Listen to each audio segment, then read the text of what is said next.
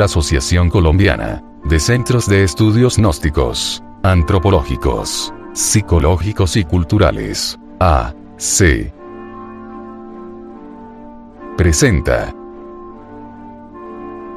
la radio, revista Gnosis,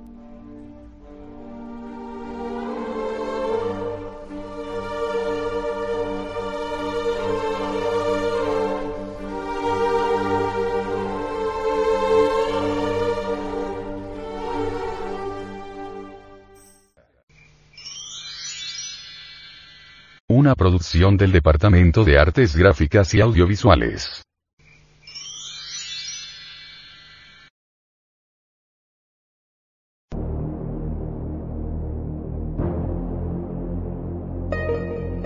Audio Revista. Gnosis. Edición 186 noviembre del 2009.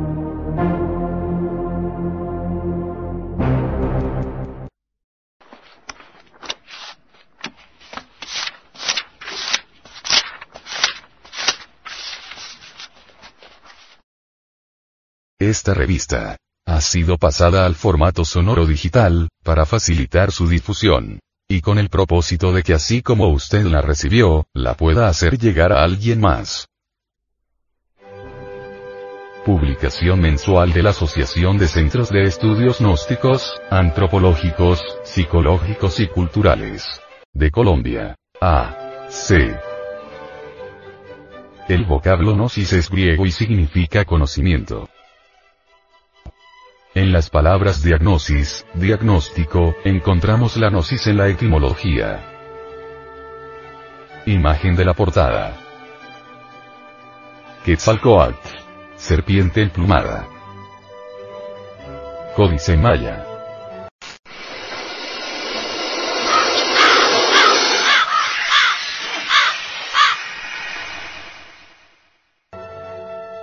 La gnosis ha sido objeto de la mala interpretación de los necios y de la tergiversación interesada de los pillos. Kipling, If. Distribución gratuita. Mística y cultura. Hombre, conócete a ti mismo y conocerás el universo y a Dios.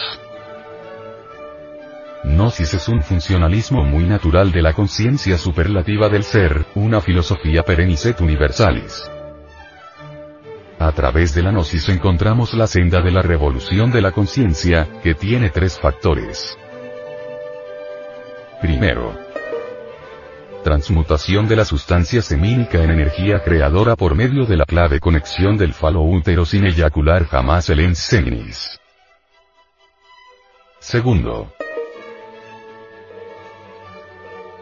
desintegración de todos los elementos inhumanos que llevamos en nuestro interior como la lujuria, ira, orgullo, pereza, codicia, gula, envidia, etcétera, etcétera. Tercero. Sacrificio por la humanidad. Esta es la ley del Cristo cósmico. Él se sacrifica desde el amanecer de la existencia para que todos los seres humanos tengamos vida en abundancia. Esta publicación es parte de una misión especial, sostenida por personas de buena voluntad y está animada por el anhelo de ayudar a conquistar los valores eternos del ser íntimo. Advertencia. Los artículos que a continuación presentamos a la opinión pública, no son artículos de fe inquebrantable, ni cuestiones dogmáticas, porque ante todo pensamos que nadie tiene derecho a imponer sus creencias a otras personas, por eso estos artículos no son para convencerlo a usted de que son las mejores ideas. Usted decide. Si encuentra uno o varios puntos que le parecen convenientes, puede realizar sus propios experimentos, si no le encuentra utilidad, puede descartarlos.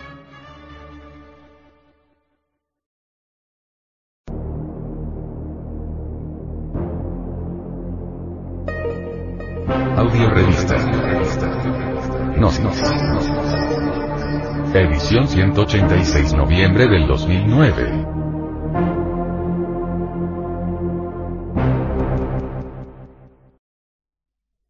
Índice y contenido. 01. Presentación de la audio revista. Gnosis. Edición 186 noviembre del 2009. 02. Portada. Quetzalcoatl. Serpiente emplumada. 03. Editorial. Delincuencia infantil. 04. Antropología. Estamos en el apogeo ateísta. 05. Para vivir sin drogas. La metanfetamina. Speed. 06. Frente Mundial de Salvación del Planeta. Peces contaminados con mercurio. 07. Actualidad. El asesinato. 08. Sexología. La sexualidad tiene origen espiritual. 09. Psicología. Solo la verdad nos hará libres. 10. Hacia la gnosis. La doctrina de los muchos.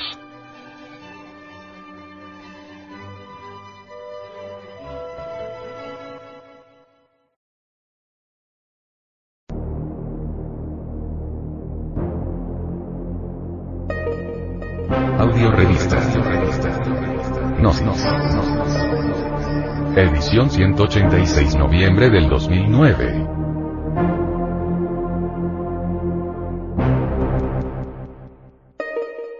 Portada. Quetzalcoatl. Serpiente emplumada.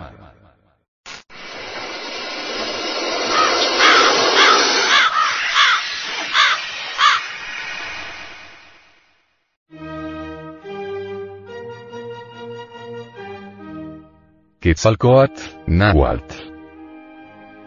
Quetzalcoatl, serpiente emplumada, es una deidad de las culturas de Mesoamérica, en especial de la Chichimeca. Quetzalcoatl es el nombre que dieron los pueblos de habla náhuatl al Ser Supremo. Se compone de dos raíces. Coatl, serpiente, y Quetzal, plumas. Al preguntársele al venerable maestro, Samael Aumeor, padre de la antropología gnóstica, sobre quién era Quetzalcoatl, esto nos respondió. Ante todo, he de decir, en forma enfática y con entera claridad, que Quetzalcoatl no es un mito. Incuestionablemente, Quetzalcoatl es el verbo, es la gran palabra, es el logos platónico, el demiurgo arquitecto del universo, el fuego creador. Cuando estudiamos a Quetzalcoatl, descubrimos, en él, el mismo drama cósmico de Jesús en Pandira, Jesús el Cristo. Quetzalcoatl, cargando la cruz a cuestas, nos recuerda precisamente al mártir del Calvario. Así, en realidad, Quetzalcoatl es el Logos, es lo que es, lo que ha sido y lo que siempre será. Es la vida, que palpita en cada átomo, como palpita en cada sol. Antes de que el universo existiera, Quetzalcoatl existía. No sería posible aceptar, en modo alguno, una mecánica sin mecánico, tal como cree la antropología materialista. Nosotros debemos comprender que detrás de toda mecánica, tiene que haber principios inteligentes. Quetzalcoatl es unidad múltiple perfecta, es el Cristo.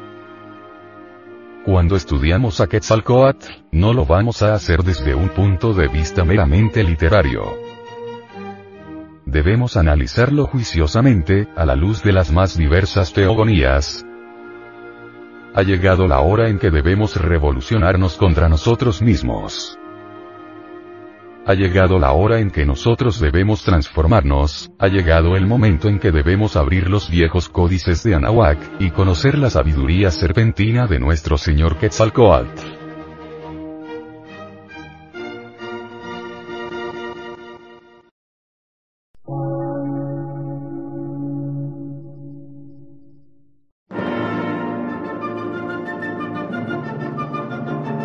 Emisora, gnóstica, transmundial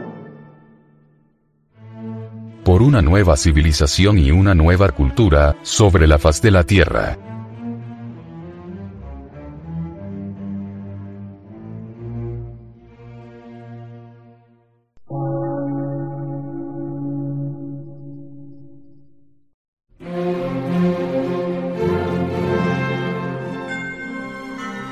De radiodifusión, científico, artístico, místico y filosófico, de la Asociación Colombiana de Centros de Estudios Gnósticos, Antropológicos, Psicológicos y Culturales, AC.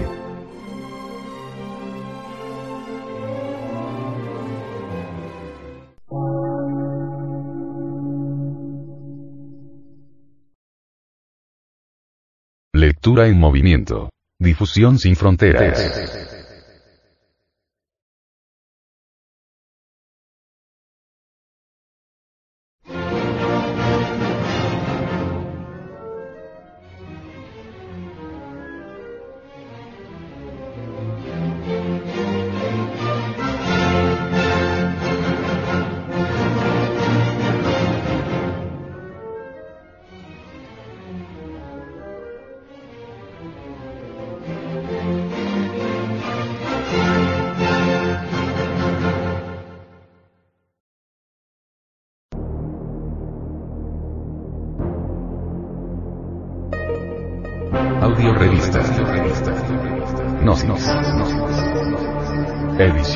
86 noviembre del 2009.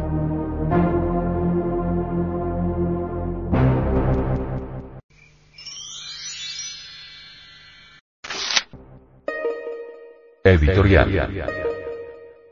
Delincuencia infantil.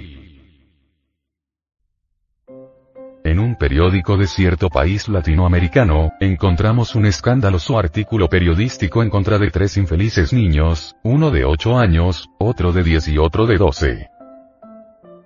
Este artículo estaba encabezado con grandes letras que inhumanamente decían. Se enjaularon en Sears, cambiaron ropa y ya elegantes se durmieron. Jocosa aventura de tres vagabundos que querían vestir bien y dormir mejor aunque fuera una noche.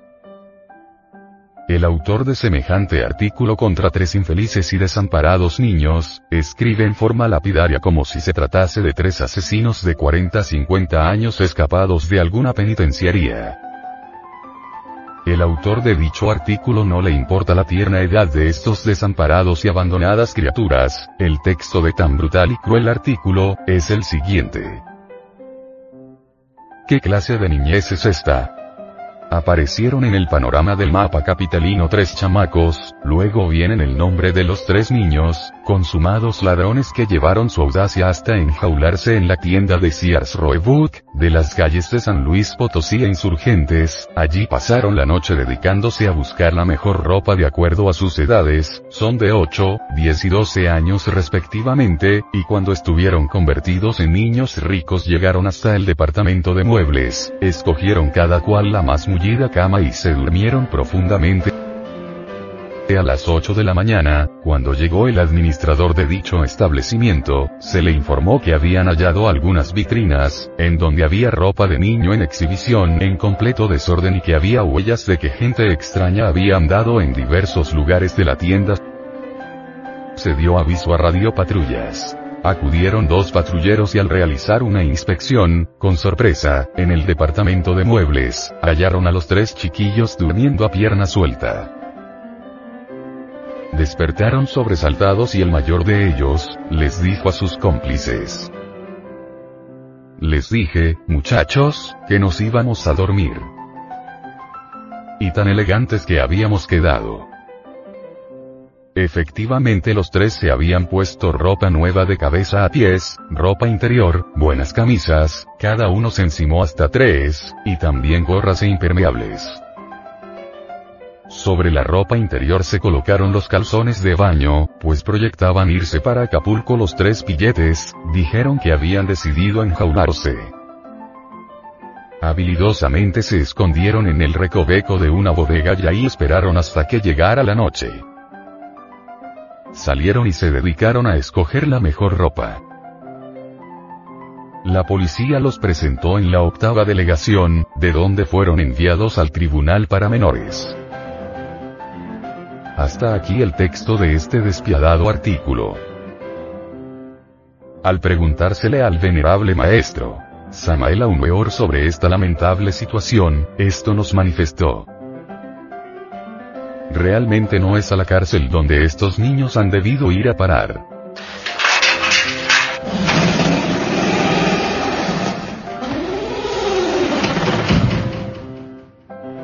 Estos niños delincuentes fueron creados por la sociedad.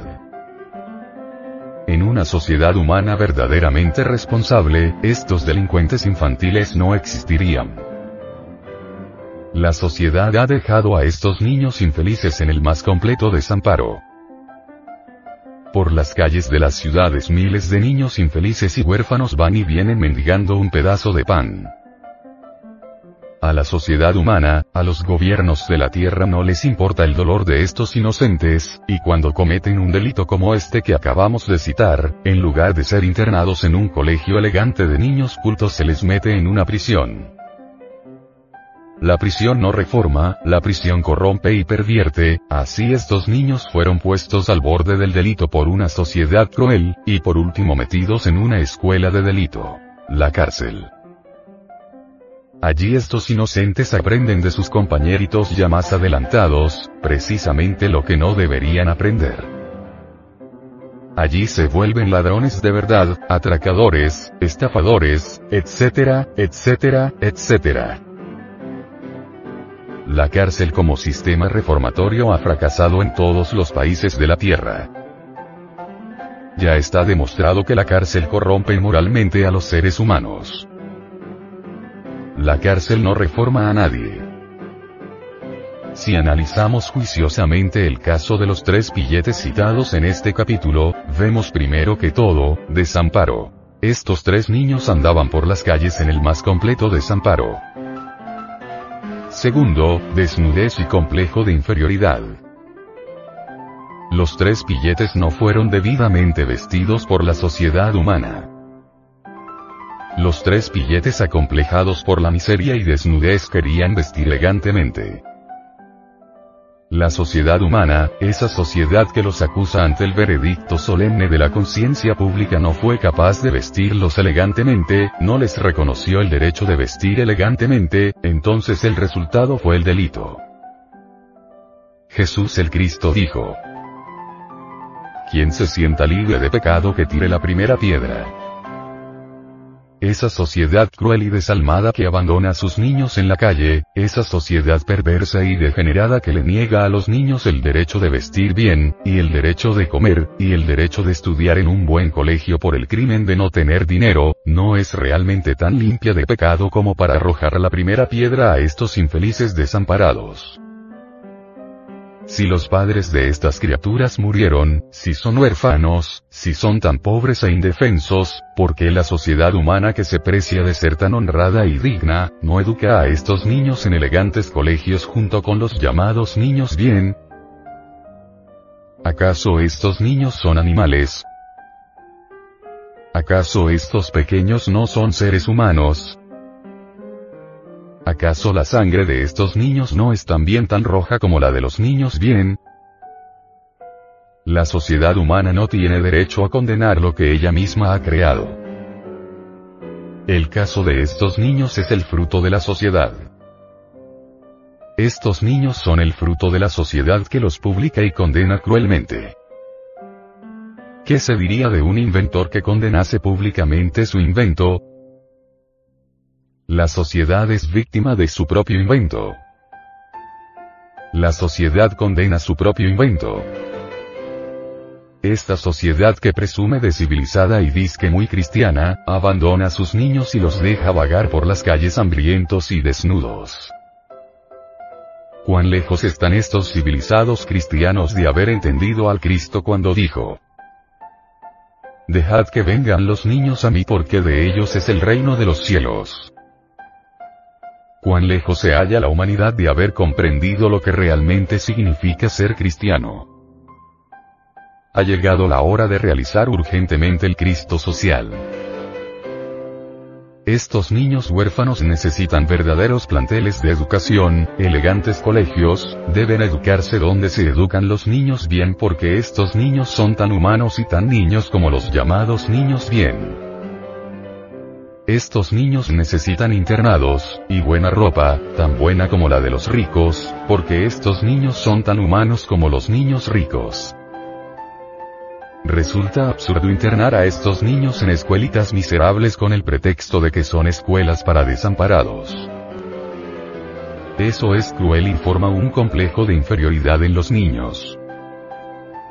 Estos crecen acomplejados.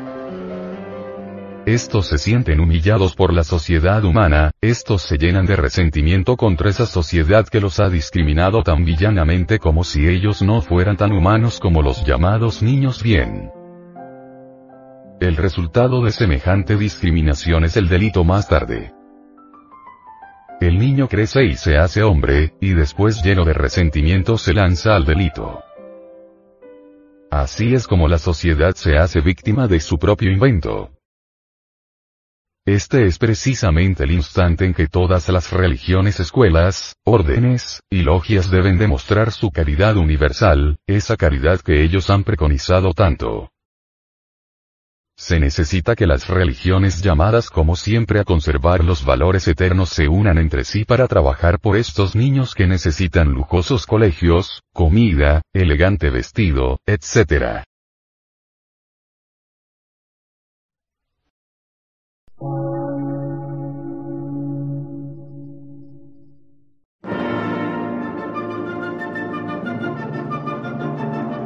Emisora, gnóstica, transmundial por una nueva civilización y una nueva cultura, sobre la faz de la Tierra.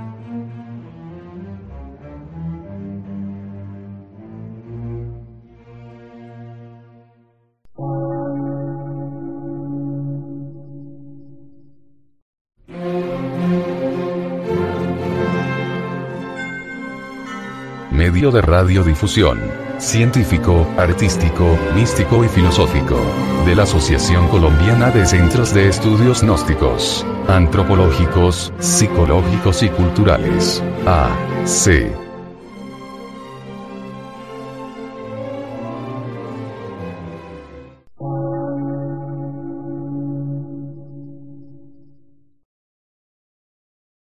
Lectura en movimiento. Difusión sin fronteras.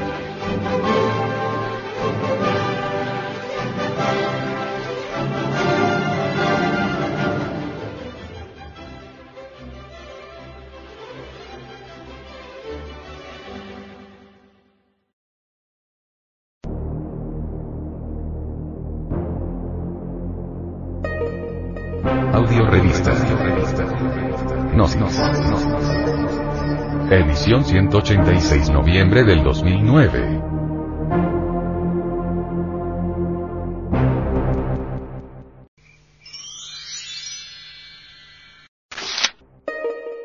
Antropología. Estamos en el apogeo ateísta en Osi se conoce que las danzas sagradas eran verdaderos libros informativos que transmitían deliberadamente ciertos conocimientos cósmicos trascendentales. Las danzas sagradas de los tiempos de Egipto, Babilonia, Grecia, etc., transmitieron verdades antropogenéticas, psicobiológicas, matemáticas, etc., etc., etc. Pero cuando en Babilonia comenzaron a aparecer los primeros síntomas de ateísmo, escepticismo y materialismo, la degeneración de los cinco sentidos se aceleró en forma espantosa. Está perfectamente demostrado que somos lo que pensamos y que si pensamos como materialistas, nos degeneramos y nos fosilizamos. Marx cometió un crimen imperdonable, le quitó a la humanidad los valores espirituales. ¿Y qué diremos de todos aquellos danzantes que también sabían atraer el beneficio del dios de la lluvia? Estos sistemas, estos métodos son extraños para la edad de hierro, para esta negra edad en que nos encontramos. Y a las gentes se volvieron terriblemente groseras y materialistas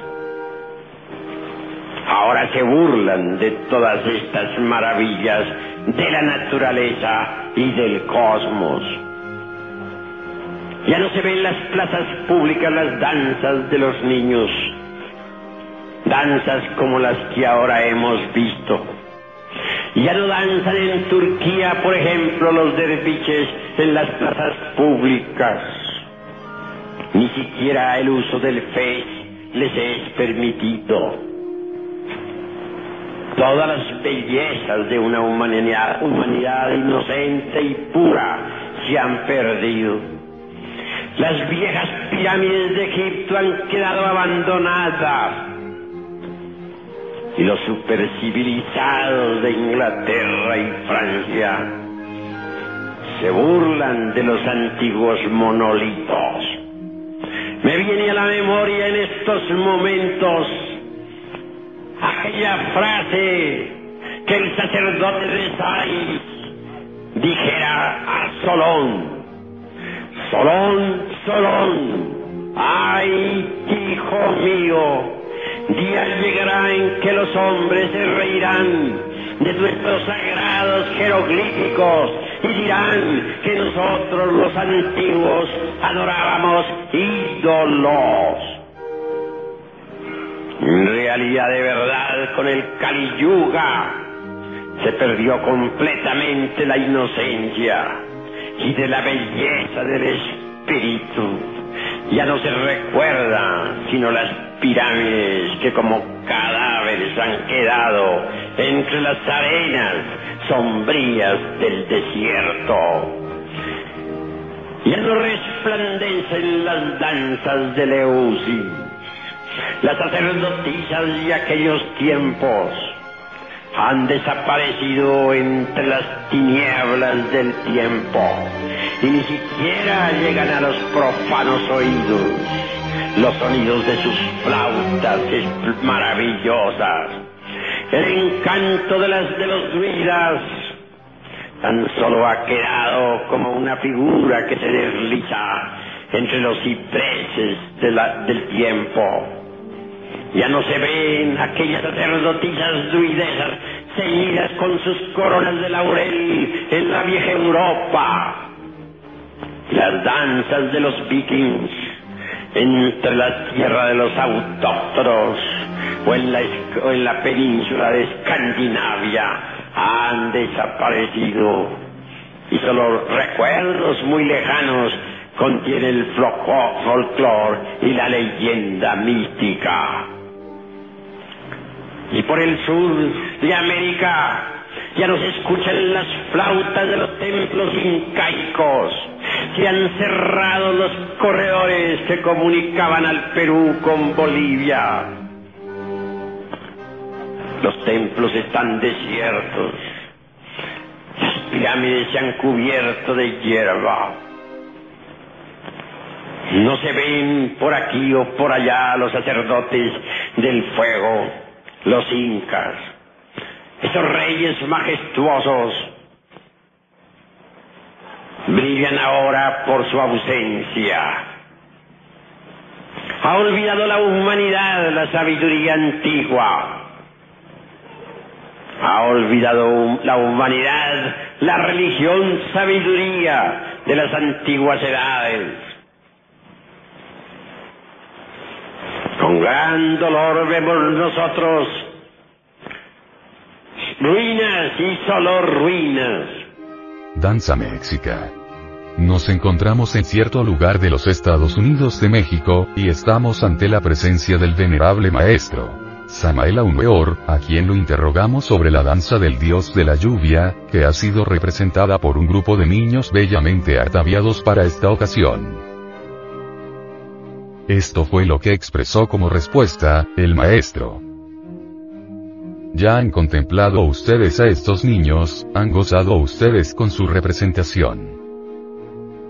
Esas danzas, como las que han representado estos niños, tenían por objeto, entre otras cosas, atraer las aguas para que fertilizaran la tierra y germinaran las simientes de toda especie.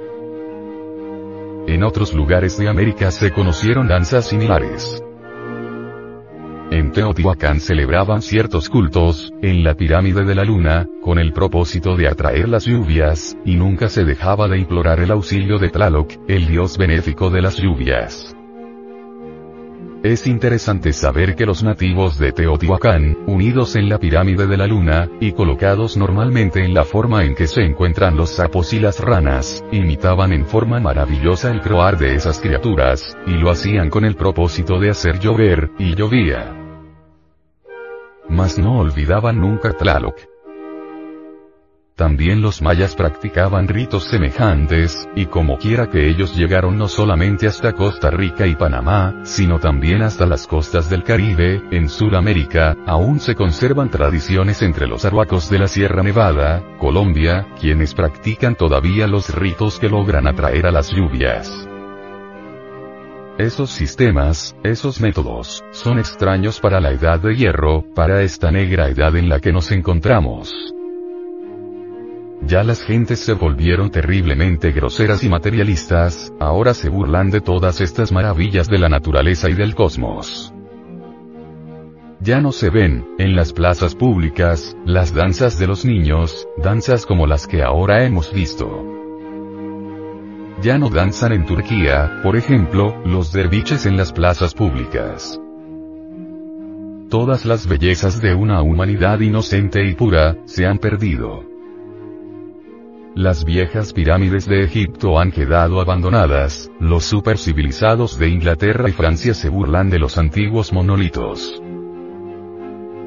Me viene a la memoria en estos momentos, aquella frase que el sacerdote de Sais dijera a Solón. Solón, Solón, ay hijo mío. Día llegará en que los hombres se reirán de los sagrados jeroglíficos y dirán que nosotros los antiguos adorábamos ídolos. En realidad de verdad, con el Kali Yuga se perdió completamente la inocencia y la belleza del espíritu. Ya no se recuerdan las pirámides, que como cadáveres han quedado en las arenas sombrías del desierto. Ya no resplandecen las danzas de Eleusis, las sacerdotisas de aquellos tiempos han desaparecido entre las tinieblas, y ni siquiera llegan a los profanos oídos, los sonidos de sus flautas maravillosas. El encanto de los druidas tan solo ha quedado como una figura que se desliza entre los cipreses del tiempo. Ya no se ven aquellas sacerdotisas druidesas, ceñidas con sus coronas de laureles, en la vieja Europa. Las danzas autóctonas de la península de Escandinavia han desaparecido, y solo recuerdos muy lejanos quedan. Y por el sur de América, ya no se escuchan las flautas de los templos incaicos. Se han cerrado los corredores que comunicaban al Perú con Bolivia, los templos están desiertos, las pirámides se han cubierto de hierba, no se ven por aquí o por allá los sacerdotes del fuego. Los incas, esos reyes majestuosos, brillan ahora por su ausencia. Ha olvidado la humanidad la sabiduría antigua, ha olvidado la humanidad la religión sabiduría de las antiguas edades. Con gran dolor vemos nosotros ruinas y solo ruinas. ¿Qué saben las gentes de esta época, con respecto a la sabiduría de los lemures y de los hiperbóreos? La ciencia apenas si puede penetrar unos 15.000 años, o 20.000 a lo sumo, en el mundo de las leyendas. Pero, ¿qué saben los científicos actuales, los historiadores, sobre esos hombres cíclopes que levantaron las murallas del antiguo continente Mu? La humanidad actual se ha vuelto espantosamente mecánica, y del continente Mu no quedan sino las islas de Australia, de la Oceanía. Ese viejo archipiélago es tan solo una reminiscencia del continente aquel donde vivieron los hombres dioses. Amigos. Es a nosotros, los gnósticos, a quienes toca luchar entre las tinieblas de esta edad negra. Es a nosotros a quienes toca luchar para restaurar la inocencia perdida sobre la faz de la tierra. Los tiempos han llegado, estamos ante el dilema del ser o del no ser de la filosofía, y aunque los ignorantes ilustrados se rían de la antropología gnóstica, continuaremos nuestras investigaciones. ¿Y qué diremos de Huehueteotl, el dios viejo del fuego? Un ídolo para los ignorantes ilustrados, un sarcasmo, una idolatría, un fetiche y nada más. Mas los gnósticos no pensamos así. Huehueteotl es el fuego universal que arde en esta creación. Recordemos que el Cordero de Dios que borra los pecados del mundo, es fuego. Sobre la cruz del mártir del Calvario, está explicado el sentido del Cristo. Muchos volúmenes inmensos se han escrito para explicar qué es el Cristo, pero en verdad con solo cuatro letras está ya explicado, y esas cuatro letras están escritas sobre la cruz del Golgota. INRI, ignis natura renovatur integran. El fuego renueva incesantemente la naturaleza. Cristo es el fuego que arde en esta creación. No debemos olvidar que el Cristo está crucificado en la tierra. El fuego del fuego, es el Cristo. A nosotros nos interesa la llama de la llama, lo oculto de lo oculto, la asignatura astral del elemento ígneo. A nosotros nos interesa Huehueteotl, el dios viejo del fuego, el cordero que borra las faltas del mundo. Así que, el Cristo cósmico nunca ha sido otra cosa que fuego. Hermanos. Los he invitado a la reflexión, los he invitado al estudio esotérico de estos esplendores crísticos, gnósticos y antropológicos. El fuego es la vida. En realidad de verdad, existimos por el advenimiento del fuego, dejamos de existir cuando el fuego abandona la forma. Antes de que la falsa aurora apareciera sobre la tierra, aquellos que sobrevivieron al huracán y a la tormenta adoraron al fuego, y a ellos se les aparecieron los heraldos de la aurora. El Cordero, con la cruz sostenida con una de sus patas, nos invita a la reflexión. La cruz es completamente fálica y iónica. Bien sabemos nosotros que el falo vertical, al introducirse dentro del yoni formal, hacen cruz. La cruz, pues, es el elemento básico para el desarrollo del fuego sagrado en la espina dorsal del asceta gnóstico. Querer representar al fuego como un cordero, parecería como antitético, incongruente. El Cordero de Dios es el Cristo, es el que se sacrifica por la humanidad. Es fuego crucificado en la tierra, el fuego que debe arder en cada uno de nosotros mediante el esoterismo crístico.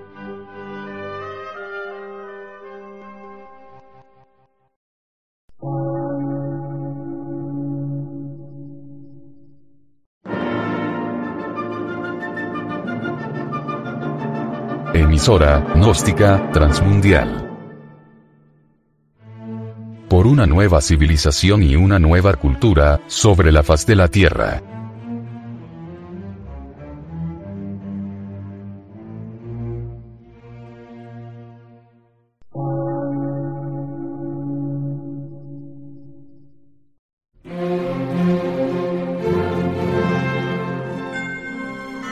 Medio de radiodifusión. Científico, artístico, místico y filosófico.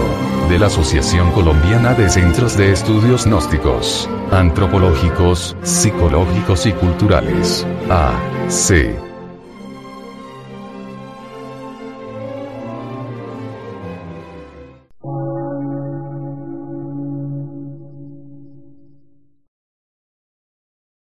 Lectura en movimiento. Difusión sin fronteras.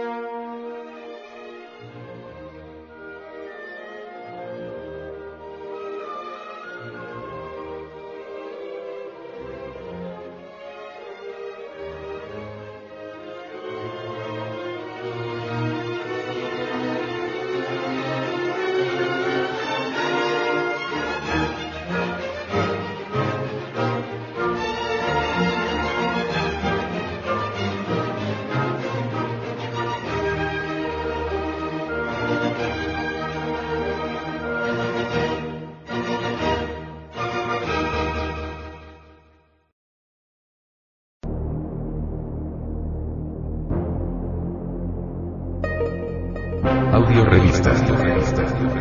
Nos, nos, nos. Edición 186 noviembre del 2009.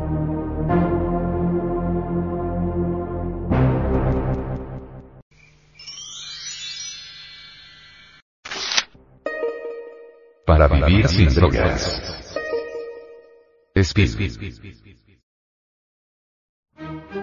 Cierta revista científica informa que la metanfetamina o speed, fue sintetizada por primera vez en 1919 y su uso en medicina comenzó en 1939.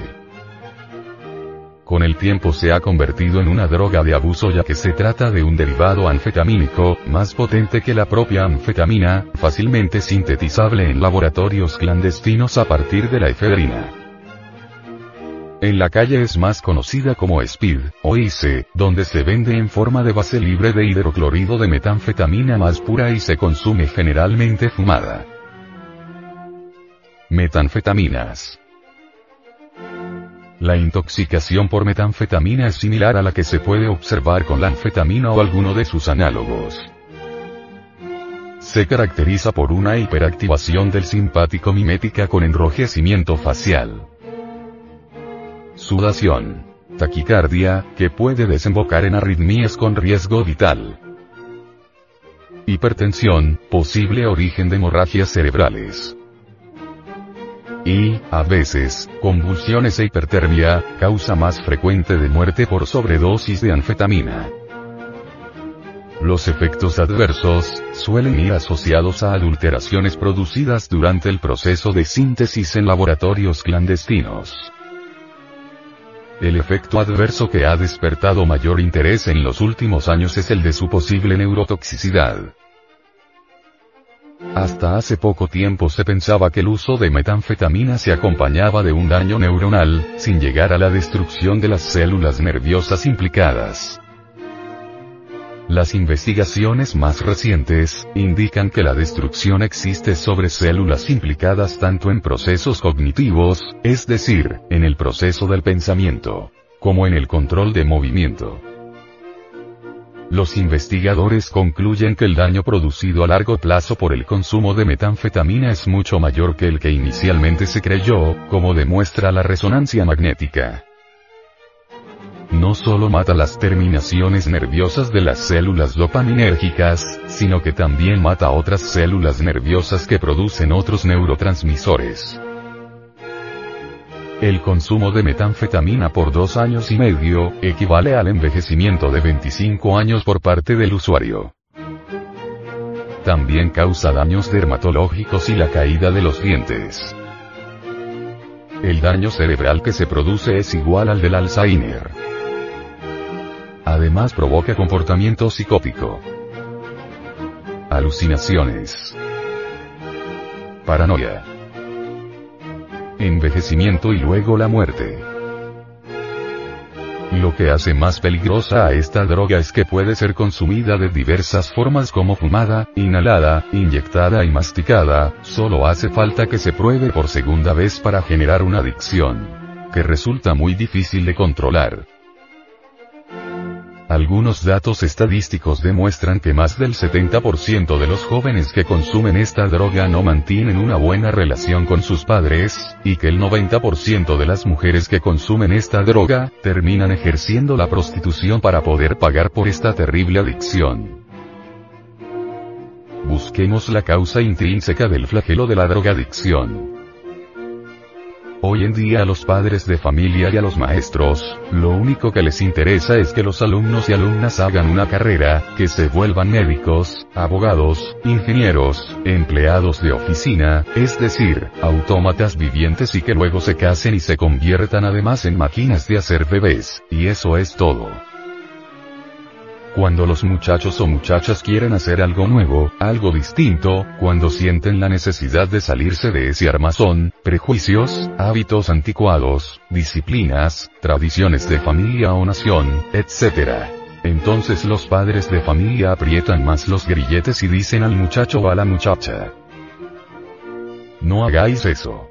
No estamos dispuestos a apoyarte en eso, esas cosas son locuras, etcétera, etcétera, etcétera. Total el muchacho o la muchacha está formalmente preso dentro de la cárcel de condicionamientos, tradiciones, costumbres impuestas porque sí, ideas decrépitas, etc. Luego los sistemas académicos y educativos de estos tiempos degenerados, no están equilibrados con el ser íntimo de los estudiantes. Y si la educación no guarda concordancia con el ser real de cada uno de nosotros, entonces solo sirve para adulterar los auténticos valores del ser. Sin duda alguna, para detener esta terrible ola de drogadictos es menester poner en acción una educación que enseña a conciliar el orden con la libertad. Pues, el orden sin libertad es tiranía y la libertad sin orden es anarquía. Libertad y orden sabiamente combinados constituyen la base de una educación trascendental que frenará absolutamente el camino de las drogas.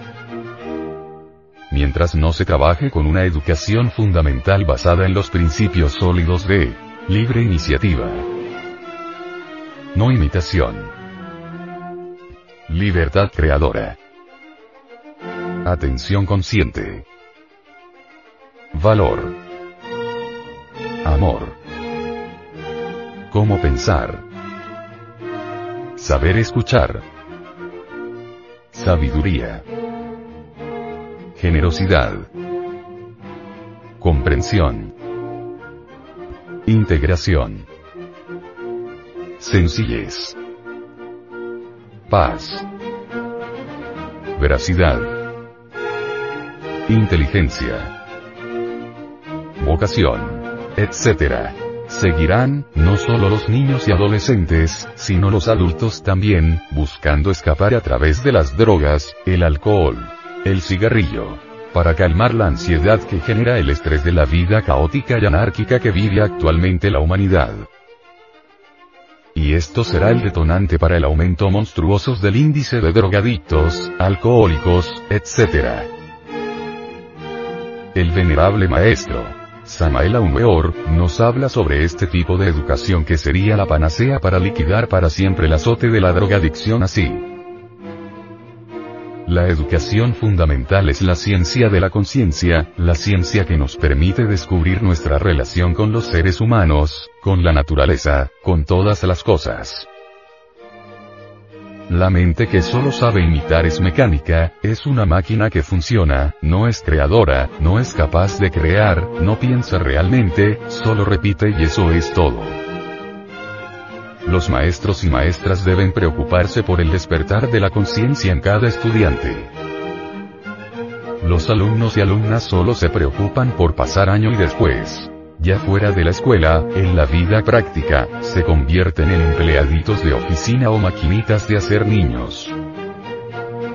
10 o 15 años de estudios para salir convertidos en autómatas parlantes. Las materias estudiadas se van olvidando poco a poco y al fin no queda nada en la memoria. Si los estudiantes hicieran conciencia de las materias estudiadas, si su estudio no se basara únicamente en la información, la imitación y la memoria, otro gallo les cantara. Saldrían de la escuela con conocimientos conscientes, inolvidables, completos, que no estarían sometidos a la infiel memoria. La educación fundamental ayudará a los estudiantes despertándoles la conciencia y la inteligencia. La educación fundamental lleva a los jóvenes por el camino de la revolución verdadera. Los alumnos y alumnas deben insistir para que los maestros y maestras les den la verdadera educación, la educación fundamental.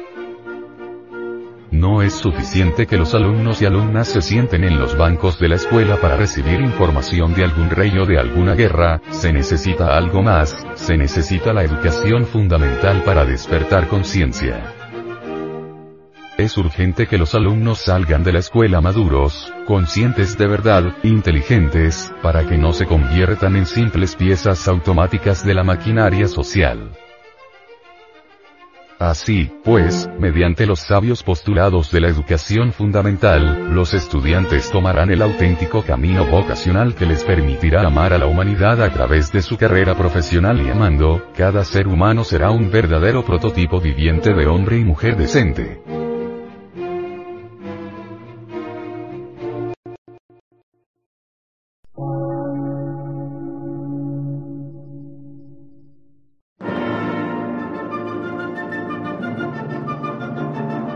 Emisora, gnóstica, transmundial. Por una nueva civilización y una nueva cultura, sobre la faz de la Tierra.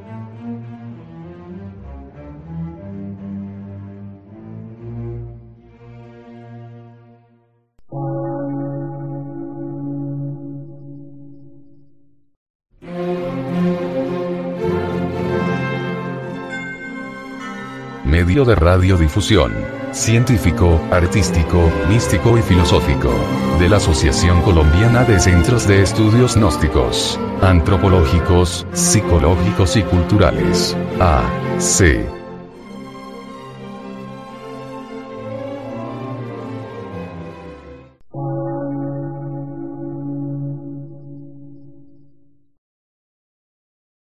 Lectura en movimiento. Difusión sin fronteras.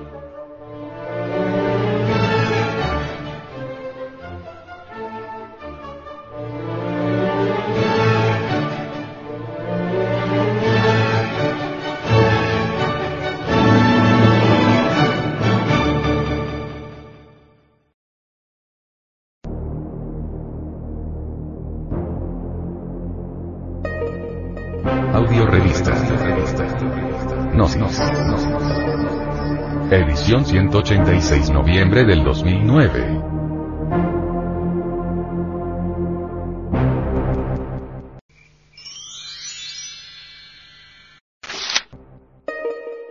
Frente Mundial de Salvación del Planeta. Peces contaminados con mercurio. Un grupo internacional de científicos lanzó una alerta a escala mundial acerca de los riesgos para la salud que acarrea el comer pescado contaminado con mercurio. Los científicos dicen que hoy día, la cantidad de mercurio que cae del cielo es tres veces mayor que antes de la revolución industrial, hace 200 años. Los peces absorben este tóxico elemento químico, el cual contamina los mares, poniendo en peligro especialmente a los niños y a las mujeres en edad de dar a luz. El daño que causan al cerebro en desarrollo los contaminantes de bajo nivel, tales como el plomo y el mercurio, es conocido desde hace varias décadas, y se han tomado medidas para reducir al mínimo el contacto con dichos elementos. Pero, los científicos aseguran que queda mucho por hacer. Contaminación de peces. Una noticia de prensa dice, la alerta que nos ocupa se basa en cinco estudios llevados a cabo por especialistas en el efecto del mercurio. Estos trabajos de investigación se conocen conjuntamente con el nombre de Declaración Madison sobre contaminación por mercurio, la cual presenta 33 descubrimientos clave, compilados por cuatro equipos de expertos. Cada uno de los integrantes de los equipos apoyó la declaración, misma que fue respaldada por más de mil científicos en una conferencia internacional sobre la contaminación por mercurio, llevada a cabo en Madison, Wisconsin, en Estados Unidos. Voces discordantes. No obstante, las investigaciones de científicos británicos, dadas a conocer, contradicen a la declaración antes mencionada. Estos científicos encontraron que las mujeres embarazadas que comían más pescado, tenían niños más avanzados, con coeficientes intelectuales más elevados y con mejores aptitudes físicas. Los científicos británicos dicen que si bien se sabe que el mercurio daña el desarrollo del cerebro, también es cierto que el pescado contiene ácidos grasos del tipo omega 3 y otros nutrientes, que son esenciales para el desarrollo cerebral. Por el contrario, los científicos estadounidenses se han concentrado en los peligros del mercurio, y dicen que este elemento constituye un problema de salud pública en casi todas las regiones del mundo. Además de los efectos tóxicos que tiene sobre el feto humano, existen nuevas evidencias de que aumenta el riesgo de sufrir un ataque al corazón, especialmente para los hombres adultos. En tanto que los países desarrollados han reducido las emisiones de mercurio durante los pasados 30 años, esto se ha visto minimizado por las emisiones de los países en vías de desarrollo, las cuales son cada vez mayores. El uso no reglamentado de dicho metal en las actividades mineras a pequeña escala relacionadas con el oro, está contaminando miles de sitios alrededor del mundo, poniendo en peligro a 50 millones de habitantes de las regiones mineras y contribuyendo con 10% de la carga global de dicho contaminante en la atmósfera, atribuible a la actividad humana. La prueba de que esta amenaza se está extendiendo por todo el planeta, dice una autoridad en este asunto, se encuentra en el aumento de las concentraciones de mercurio que están siendo detectadas en las especies animales que se alimentan de pescado en las regiones remotas del globo. El impacto de lo anterior en los ecosistemas marinos y en la fauna silvestre podría acarrear una disminución en el número de ejemplares de dichas especies y también en los bancos de peces.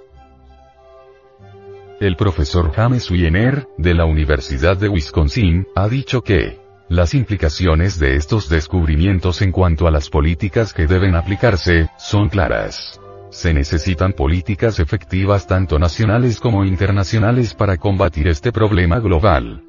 En Estados Unidos, el gobierno recomienda de manera oficial a las mujeres embarazadas, que limiten su consumo de especies marinas, incluyendo pescado blanco, pescado graso y mariscos, a no más de 340 gramos por semana, para así controlar su exposición al mercurio. En el Reino Unido, la Agencia de Estándares Alimentarios no pone tantas restricciones, recomendando a las futuras madres que eviten comer tiburón, pez espada y marlín, y que limiten su consumo de atún. Lo anterior debido a que dichos pescados son los que contienen los más altos niveles de mercurio. Y ahora, ¿cómo resolver este problemazo? Será resuelto por los actuales hombres de ciencia, ¿Qué facultad pueden utilizar estos hombres para extirpar esta situación anómala? El venerable maestro, Samael Weor, dice. El intelecto astuto y repugnante, crea problemas pero no es capaz de resolverlos. Existen toneladas de teorías que nada resuelven y todo lo complican, los problemas vitales de la existencia continúan como siempre y el mundo se halla muy cerca de la Tercera Guerra Mundial. El animal intelectual falsamente llamado hombre, se siente muy orgulloso de su razonamiento subjetivo y miserable que nada resuelve y todo lo complica. El tremendo batallar del pensamiento ha demostrado en la práctica, ser precisamente el menos indicado para resolver problemas. Lo que sí abunda mucho por esta época de crisis mundial, son los sabiondos que todo lo quieren resolver y nada resuelven. Los sabiondos dañan los frutos de la tierra con sus injertos absurdos, infectan a los niños con sus vacunas de tuberculosis, poliomielitis, tifo, viruela, etcétera, etcétera. Todo lo saben los sabiondos y nada saben, causan daño a todo y presumen de sapientes. La mente crea problemas que no es capaz de resolver, ese es un juego de muy mal gusto. Ningún problema fundamental ha sido resuelto por el pensamiento de estos intelectuales.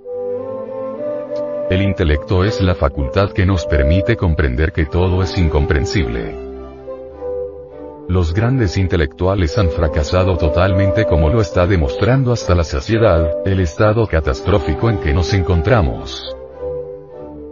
Señores intelectuales, Ahí tenéis vuestro mundo, el mundo caótico y miserable que vosotros habéis creado con todas vuestras teorías. Los hechos están hablando por vosotros, habéis fracasado orgullosos intelectuales. El batallar de los razonamientos es egocéntrico en su naturaleza íntima, nosotros necesitamos de una nueva facultad que no sea egocéntrica. Necesitamos que pase la batalla y el pensamiento quede quieto y sereno, esto solo es posible comprendiendo muy a fondo todo el mecanismo de la razón subjetiva y miserable. En la serenidad del pensamiento nace en nosotros una nueva facultad, el nombre de dicha facultad es intuición, solo la intuición puede resolver problemas. ¿Podrán los científicos modernos, atiborrados de teorías y supuestos mentales ayudar a mitigar este horrible problema de la contaminación de peces? ¿Cómo? ¿Con una ciencia sin conciencia? ¿O con una conciencia sin ciencia?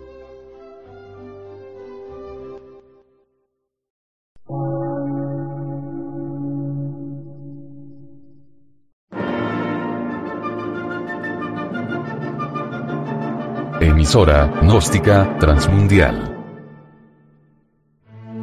Por una nueva civilización y una nueva cultura, sobre la faz de la Tierra.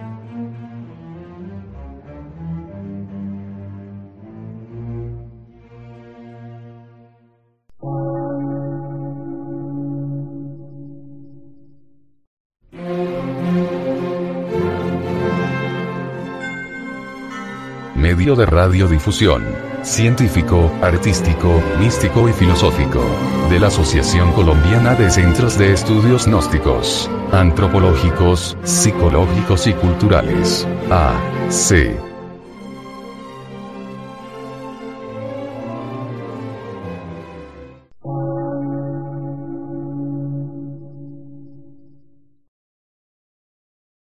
Lectura en movimiento. Difusión sin fronteras.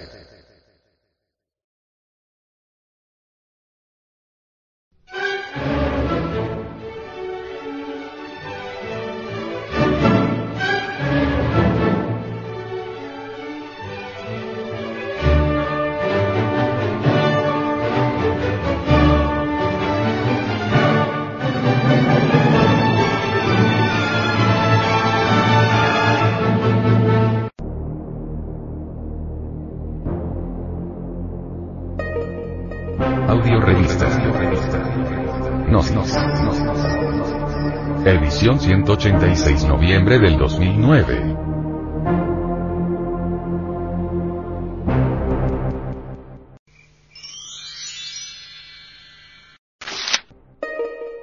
Actualidad. El asesinato. Tenemos todos nosotros, sin excepción, la culpa de que continúen los horrores actuales, la violencia mundial es el resultado externo de nuestra diaria vida interna, de nuestra diaria vida de codicia, mala, voluntad, sensualidad, competencia, afanes adquisitivos y religión especializada. La culpa es de todos los que, entregándose a estas fuerzas, han engendrado esta espantosa calamidades porque somos individualistas, nacionalistas, apasionados.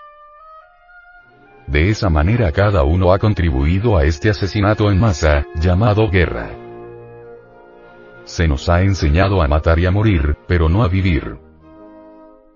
Si de todo corazón aborrecemos las matanzas y la violencia en cualquiera de sus formas, encontraremos el medio de vivir pacífica y creadoramente. Si este fuese nuestro fundamental interés, nos pondríamos a averiguar dónde están las causas, los instintos, que engendran la violencia, el odio y los asesinatos en masa.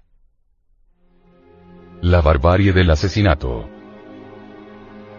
¿Nos anima algún interés altruista de suprimir la guerra?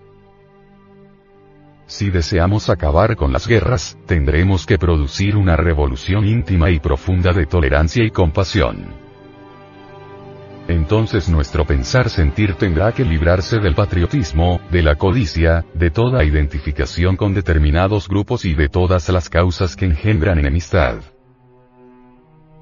Tenemos que reeducarnos para no asesinar, no liquidarnos los unos a los otros por causa alguna, por más justa que ella parezca para la felicidad futura de la humanidad, ni por ideología alguna por más prometedora que ella sea.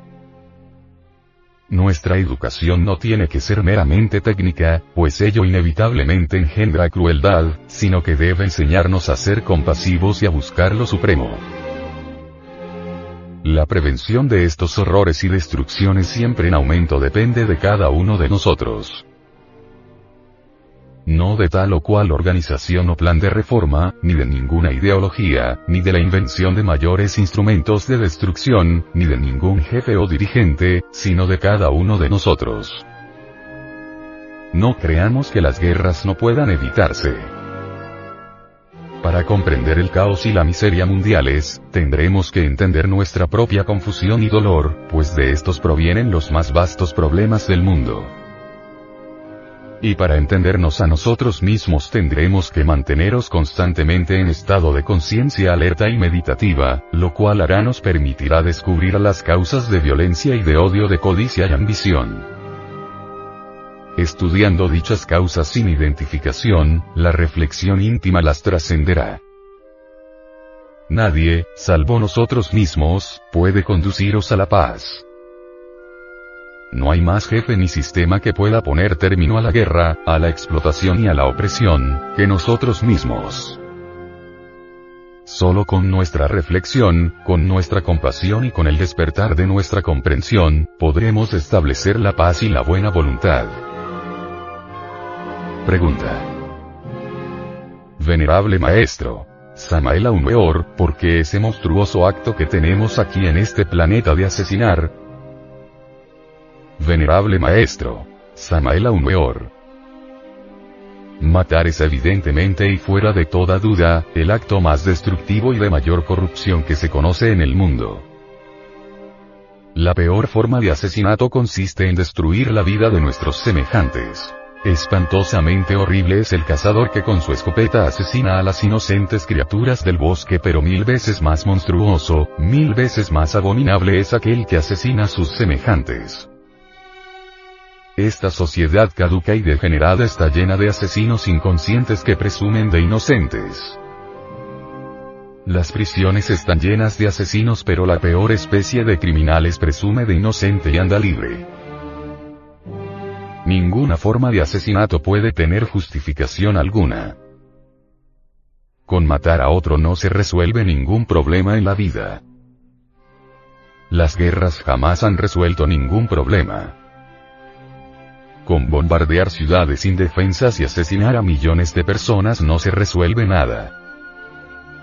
La guerra es algo demasiado rudo, tosco, monstruoso, abominable. Millones de máquinas humanas dormidas, inconscientes, estúpidas, se lanzan a la guerra con el propósito de destruir a otros tantos millones de máquinas humanas inconscientes.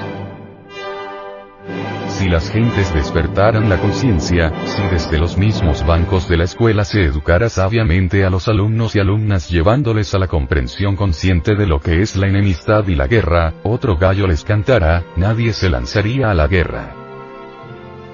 La guerra huele a canibalismo, a vida de cavernas, a bestialidad del peor tipo, a arco, a flecha, a lanza, a orgía de sangre, es a todas luces incompatible con la civilización. Todos los hombres en la guerra son cobardes, miedosos y los héroes cargados de medallas son precisamente los más cobardes, los más miedosos. El suicida parece también muy valeroso pero es un cobarde porque le tuvo miedo a la vida. El héroe en el fondo es un suicida que en un instante de supremo terror cometió la locura del suicida. La locura del suicida se confunde fácilmente con el valor del héroe. Si observamos cuidadosamente la conducta del soldado durante la guerra, sus maneras, su mirada, sus palabras, sus pasos en la batalla, podemos evidenciar su cobardía total. Los maestros y maestras de escuelas, colegios, universidades, deben enseñar a sus estudiantes la verdad sobre la guerra. Deben llevar a sus alumnos y alumnas a experimentar conscientemente esa verdad. Si las gentes tuvieran plena conciencia de lo que es esta tremenda verdad de la guerra, si los maestros y maestras supieran educar sabiamente a sus discípulos y discípulas, ningún ciudadano se dejaría llevar al matadero. La educación fundamental debe impartirse ahora mismo en todas las escuelas, colegios y universidades, porque es precisamente desde los bancos de la escuela, donde se debe trabajar para la paz. Es urgente que las nuevas generaciones se hagan plenamente conscientes de lo que es la barbarie y de lo que es la guerra. En las escuelas, colegios, universidades, debe ser comprendida a fondo la enemistad y la guerra en todos sus aspectos. Las nuevas generaciones deben comprender que los viejos con sus ideas rancias y torpes, sacrifican siempre a los jóvenes y los llevan como bueyes al matadero. Los jóvenes no deben dejarse convencer por la propaganda belicista, ni por las razones de los viejos, porque a una razón se le opone otra razón y a una opinión se le opone otra, pero ni los razonamientos ni las opiniones son la verdad sobre la guerra. Los viejos tienen millares de razones para justificar la guerra y llevar a los jóvenes al matadero. Esta raza caduca y degenerada ya no piensa sino en matar. Esto de matar y matar, solo es propio de cualquier raza humana degenerada. A través de la televisión y del cine, los agentes del delito propagan sus ideas criminosas. Los niños y niñas de la nueva generación reciben diariamente a través de la pantalla de la televisión y de los cuentecitos infantiles y del cine, revista etc. Una buena dosis venenosa de asesinatos, balaceras, crímenes espantosos, etc. Ya no se puede poner a funcionar la televisión sin encontrarse uno con las palabras llenas de odio, los balazos, la perversidad. Nada están haciendo los gobiernos de la Tierra contra la propagación del delito. Las mentes de los niños y de los jóvenes están siendo conducidas por los agentes del delito, por el camino del crimen. Ya está tan propagada la idea de matar, ya está tan difundida por medio de las películas, cuentos, etc., que se ha vuelto totalmente familiar para todo el mundo. Los rebeldes de la nueva ola han sido educados para el crimen y matan por el gusto de matar, gozan viendo morir a otros. Así lo aprendieron en la televisión de la casa, en el cine, en los cuentos, en las revistas. Por doquiera reina el delito y nada hacen los gobiernos para corregir el instinto de matar desde sus mismas raíces. Toca a los maestros y maestras de escuelas, colegios y universidades, poner el grito en el cielo y revolver el cielo y tierra para corregir esta epidemia mental. Es urgente que los maestros y maestras de escuelas, colegios y universidades, den el grito de alarma y pidan a todos los gobiernos de la Tierra la censura para el cine, la televisión, etc. El crimen se está multiplicando terriblemente debido a todos esos espectáculos de sangre y al paso que vamos llegará el día en que ya nadie podrá circular por las calles libremente sin el temor de ser asesinado. La radio, el cine, la televisión, las revistas de sangre, le han dado tal propagación al delito de matar, lo han hecho tan agradable a las mentes débiles y degeneradas, que ya nadie se tienta el corazón para meterle un balazo o una puñalada a otra persona. A fuerza de tanta propagación del delito de matar, las mentes débiles se han familiarizado demasiado con el crimen y ahora hasta se dan el lujo de matar por imitar lo que vieron en el cine o en la televisión.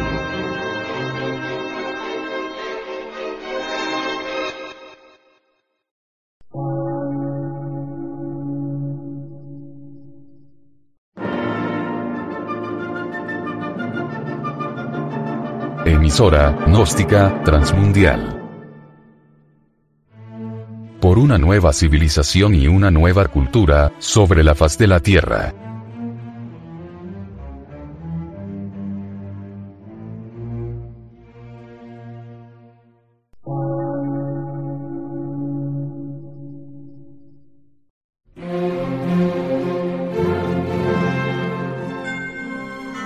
Medio de radiodifusión científico, artístico, místico y filosófico. De la Asociación Colombiana de Centros de Estudios Gnósticos, Antropológicos, Psicológicos y Culturales. A. C.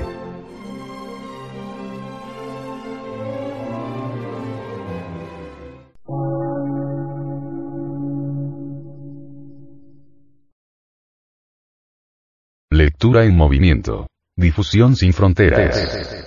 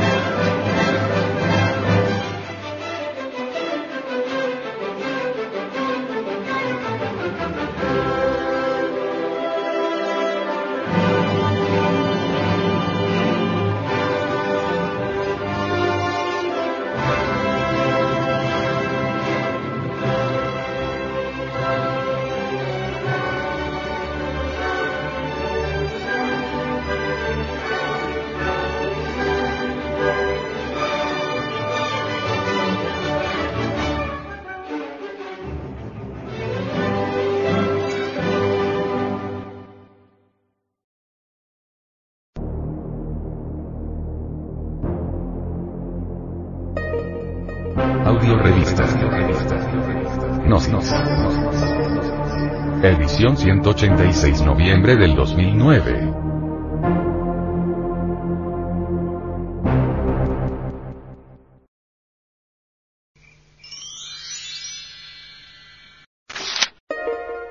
Sexología. La sexualidad tiene origen espiritual. En los pórticos de los antiguos templos cristianos había un epígrafe que decía, Dios es amor, y su amor crea, y vuelve nuevamente a crear. Las palabras deliciosas del amor conducen al beso fervoroso de la adoración. El acto sexual es la real consubstancialización del amor, en el tremendo realismo psicofisiológico de nuestra naturaleza. Cuando un hombre y una mujer se unen sexualmente, algo se crea. En esos instantes de suprema adoración él y ella son realmente un solo ser andrógino con poderes para crear.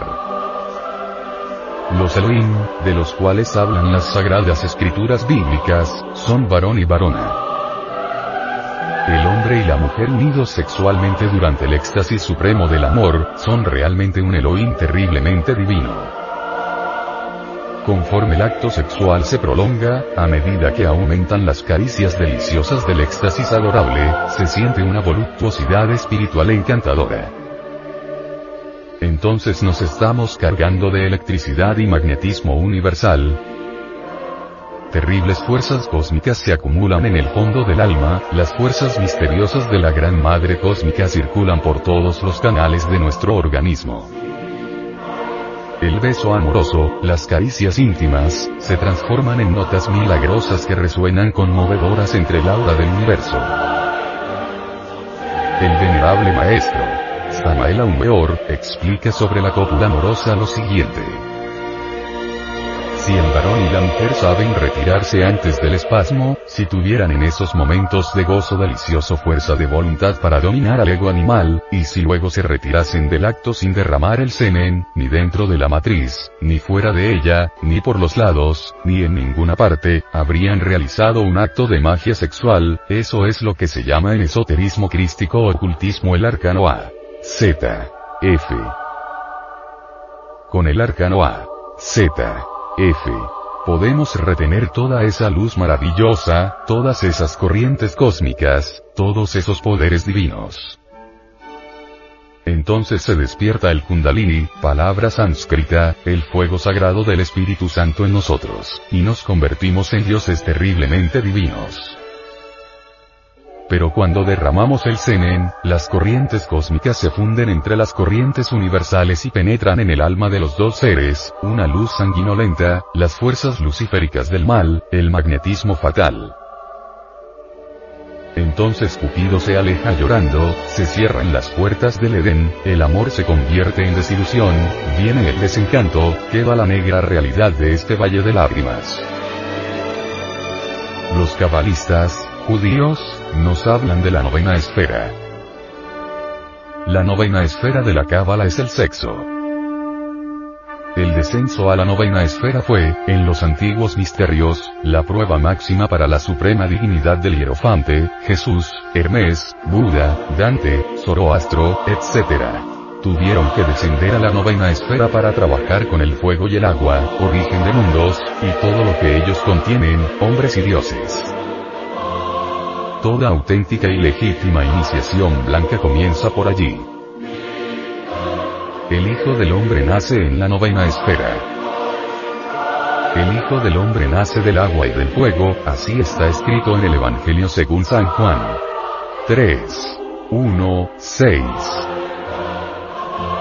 El hombre y la mujer amándose mutuamente son verdaderamente dos arpas de milagrosas armonías, un éxtasis de gloria, aquello que no se puede definir porque si se define se desfigura.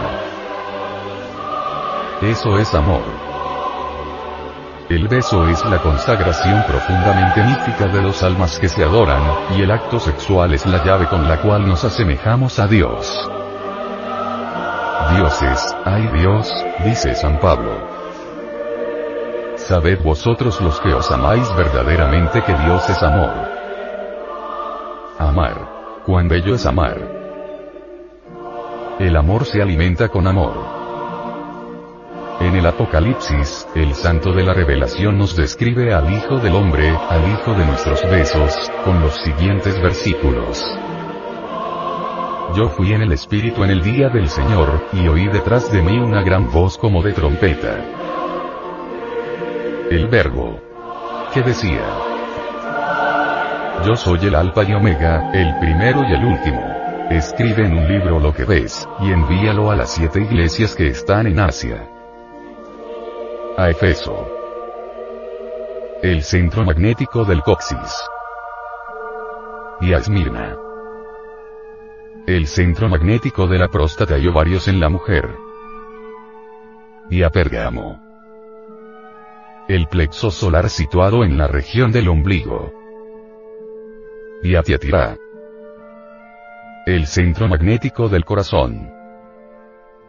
Y a Sardis el centro magnético de la laringe creadora. Y a Filadelfia. El ojo de la sabiduría. El centro de la clarividencia situado entre las dos cejas. Y a la Odisea. La corona de los santos. Centro magnético de la glándula pineal y me volví a ver la voz que hablaba conmigo y vuelto vi siete candelabros, uno semejante al Hijo del Hombre, vestido de una ropa que llegaba hasta los pies. La túnica de lino blanco de todo maestro. La túnica de gloria. Los siete candelabros que vio el santo de la revelación son las siete iglesias de la médula espinal y su cabeza, y sus cabellos eran blancos como la lana blanca, como la nieve. Y sus ojos como llama de fuego. Siempre inmaculado y puro. Y sus pies semejantes al latón fino, ardientes como un horno. Y su voz como ruido de muchas aguas. Las aguas humanas, el semen y tenía en su diestra siete estrellas, los siete ángeles que gobiernan las siete iglesias de la médula espinal. Y de su boca salía una espada aguda de dos filos, el verbo.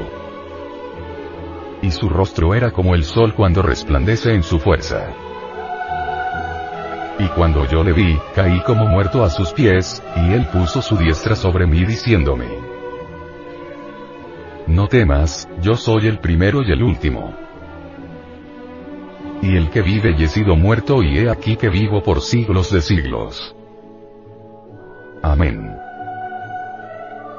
Tengo las llaves del infierno y la muerte. Cuando el Cristo interno entra en el alma, nos dice el venerable Maestro, Samael Weor, se transforma en ella. Él se transforma en ella, y ella en él. Él se humaniza y ella se diviniza. De esta mezcla alquimista divina y humana, deviene eso que con tanto acierto llamó nuestro adorable Salvador, el Hijo del Hombre. Los alquimistas dicen que debemos transformar a la luna en sol. La luna es el alma. El sol es el Cristo.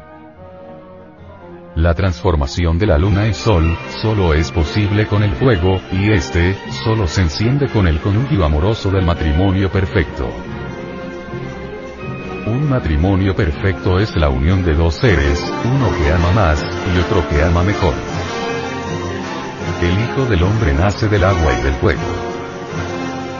El agua es el semen. El fuego es el espíritu.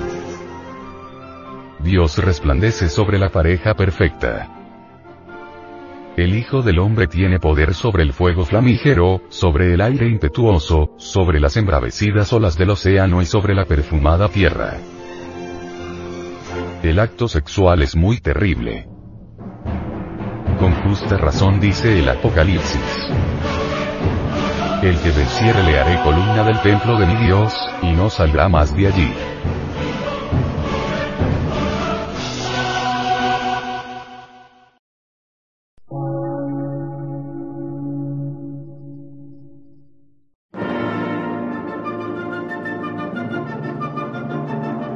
Gnóstica, transmundial.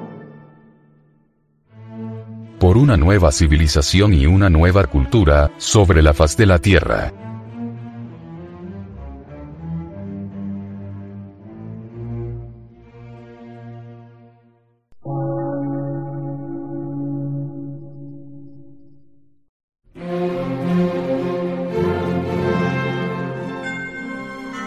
Medio de radiodifusión. Científico, artístico, místico y filosófico. De la Asociación Colombiana de Centros de Estudios Gnósticos, Antropológicos, Psicológicos y Culturales. A. C.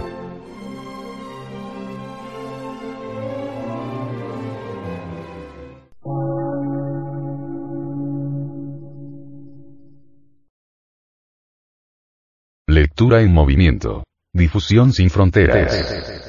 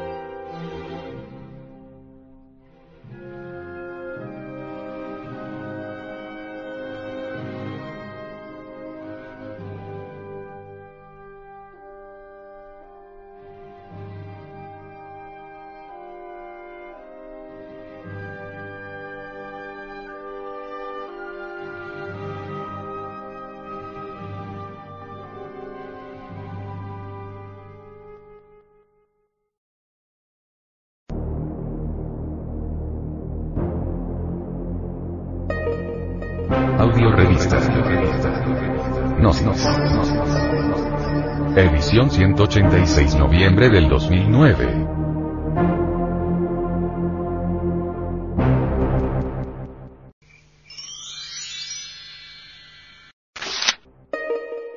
Psicología. Solo la verdad nos hará libres. ¿Quién conoce la felicidad? ¿Quién sabe lo que es ser libre? Pregunta. Venerable Maestro. Samael Weor, ¿qué es en sí la felicidad? Respuesta. Las gentes no saben qué cosa es felicidad. Confunden a la felicidad con el placer, y he allí que son diferentes. Uno puede pasar unas horas de placer, Alguien gozaría de una fiesta y creería ser feliz, pero la felicidad de verdad no existe en este mundo. Uno no conoce la felicidad de verdad, hasta que no consiga libertar la conciencia. Mientras la conciencia no se haga libre, no se es feliz, y para que la conciencia se haga libre, se necesita destruir los grilletes que la mantienen prisionera dentro de la cárcel del dolor. Esa cárcel es el mí mismo. El yo mismo mi persona, mis propios sentimientos, mis deseos, mi propia mente atormentada, mis preocupaciones, mi lujuria, mi egoísmo, mis odios, mi envidia, mis resentimientos, o sea, yo mismo. Mis propios sentimientos, mis propios proyectos, mis propios deseos.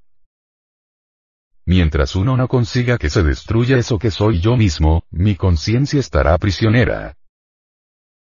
Pero el día que esto que soy yo, yo mismo, sea destruido, entonces la conciencia quedará libre, y gozará de la auténtica felicidad.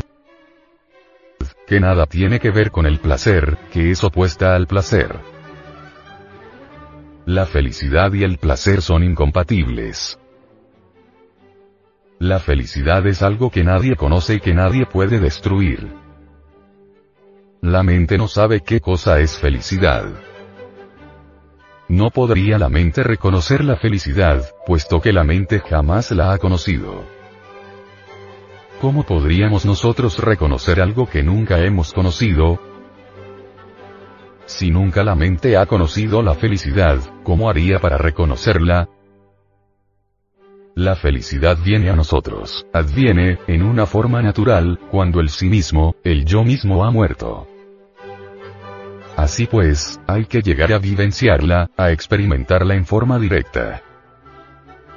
Los conceptos que puedan haber sobre la felicidad, varían hasta el infinito, como varían los conceptos sobre la verdad. Pero experimentarla es distinto, y la experiencia de la felicidad no es del tiempo. Está más allá de la mente, del cuerpo y de los afectos. La felicidad es del ser y la razón de ser del ser, es el mismo ser. De nada sirven los placeres del mundo, pues no dejan más que dolor. Después de la satisfacción del deseo, lo único que queda es el desencanto. De nada sirven los títulos, los honores. De nada sirven el mundo las teorías, de nada sirven el mundo las distintas escuelas, organizaciones o formas. Lo único que sirve en la vida es morir, eliminar el ego, el yo, los pecados capitales, para que la conciencia se emancipe y adquiera eso que se llama felicidad. Es inagotable la felicidad, repito. No es del tiempo. ¿Hay necesidad de experimentarla? Sí. Pero para experimentarla, es urgente morir radicalmente, aniquilar el yo psicológico pluralizado, aquí y ahora. Así pues, mis queridos hermanos, quiero que escuchen bien esta plática, quiero que la lleven al fondo de sus corazones. De nada serviría que esto que estoy aquí grabando en la cinta para ustedes, quede exclusivamente en su intelecto, o en su personalidad. Si eso es así, mi cinta no les serviría. Necesito que estas palabras lleguen más profundamente que lleguen a la esencia, es decir, a la conciencia, y esto solamente sería posible, mis queridos hermanos, si ustedes ponen un poquito de amor en estas enseñanzas. Si ustedes no aman estas enseñanzas, tampoco las enseñanzas podrían penetrar en el fondo de sus corazones, llegar a sus conciencias. Necesitamos que nuestros queridos hermanos, antes que todo, amen estas enseñanzas. Si las aman, ellas no quedarán en su personalidad nada más. Es decir, llegarán a la esencia, y si en esta existencia no logran disolver la totalidad del sí mismo, del mí mismo, de todas maneras la enseñanza quedará en la conciencia, y en la futura existencia recordarán estas enseñanzas y les servirán para trabajar otra vez sobre sí mismos, para trabajar con el propósito de conseguir la tan amada libertad cuán grandiosa es la libertad, cuántas gentes se han sacrificado por la libertad, cuántos campos de batalla se han bañado con la sangre de los mártires. Pero, cuán lejos está la libertad para los seres humanos. Los mismos libertadores de todos los países del mundo, no han conocido la libertad. No es posible conocerla, porque ésta es de adentro, no es de afuera, y no se puede encontrar en ninguna parte, sino adentro de sí mismos. Cuando la conciencia logra, repito, emanciparse de entre esa mazmorra donde está metida y que se llama mí mismo, yo mismo, experimenta la libertad y goza de la verdadera felicidad en Dios. Así pues, mis queridos hermanos, quiero que se hagan comprensivos, que reflexionen profundamente mis palabras, que se preocupen más por morir en sí mismos. Yo veo con dolor, siento mucho dolor, al saber que los hermanos de nuestro movimiento gnóstico poco se ocupan por la muerte del mí mismo. No tienen interés en eso, parece que ese tipo de enseñanza no les atrae, y es que al ego no le gusta ninguna doctrina que amenace su existencia. El ego quiere autodefenderse, la autodefensa es propiedad del ego. Ahora nos explicaremos por qué muchos no se preocupan por morir en sí mismos. Al ego no le atrae eso de la muerte, el ego quiere vivir, cueste lo que le cueste, pero vivir. Mucho se ha hablado sobre libertad, cuántos héroes han luchado por la libertad de sus pueblos, pero ellos no saben qué cosa es libertad, porque ni ellos están libres. Uno no viene a saber qué cosa es libertad, hasta que no consiga libertar su conciencia, y no puede libertar su conciencia hasta que no acabe con el mí mismo, con el yo mismo, con el sí mismo. Mientras esto que sea mí mismo, mi persona, yo, exista, no sabré qué cosa es libertad. Pero si la conciencia consigue liberarse del mí mismo, si reducimos a polvo al yo mismo, si lo pulverizamos, la conciencia queda libre, y viene uno a saber qué cosa es de verdad la libertad, una libertad que no conoce límites ni orillas, una libertad sin fin, una libertad eterna. En esa libertad hay felicidad, una felicidad inagotable. Jesús el Cristo dijo, Conoced la verdad y ella os hará libres. La verdad no tiene nada que ver con las creencias, con lo que alguien crea o deje de creer. Con las teorías, con las ideas que uno tenga sobre la misma. Con las opiniones, con los conceptos que uno pueda forjarse, con los preconceptos, etc. La verdad es lo desconocido de instante en instante, y hay que experimentarla en forma directa. Solo quien la llega a conocer por sí mismo, puede de verdad emanciparse.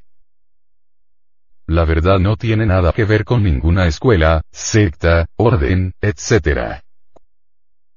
Cuando al Buda le preguntaron qué es la verdad, dio la espalda y se retiró. Cuando a Jesús el Cristo le preguntaron qué es la verdad, guardó un respetuoso silencio. De manera que vean ustedes cómo esos dos personajes contestaron a esa pregunta. Buda da la espalda, se retira. Cristo guarda silencio. Es que la verdad solamente puede ser experimentada por uno mismo, en forma directa. Alguien podría decir que el fuego quema. Esa es una verdad a priori, pero otra cosa es experimentarla, experimentar esa verdad. Para poderla experimentar, hay que meter el dedo en la lumbre, saber que quema. Entonces dice uno. Esta sí es la verdad, porque la he experimentado.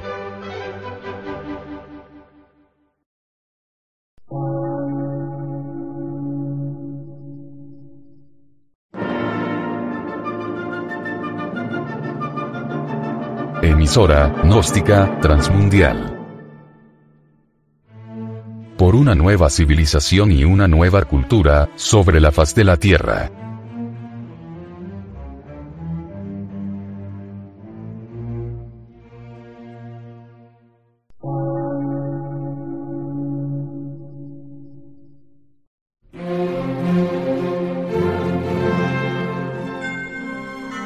Medio de radiodifusión científico, artístico, místico y filosófico, de la Asociación Colombiana de Centros de Estudios Gnósticos, Antropológicos, Psicológicos y Culturales. A.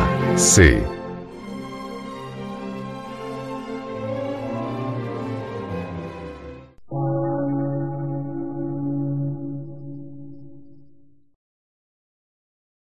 Lectura en movimiento.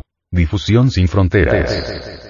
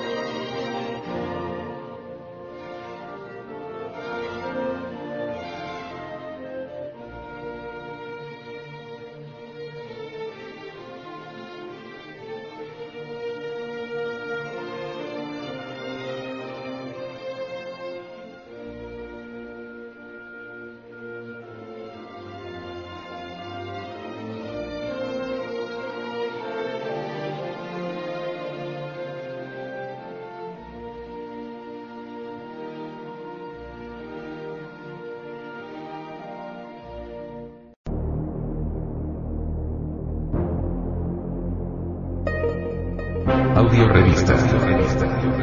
Nos, nos, nos, nos. Edición 186 noviembre del 2009.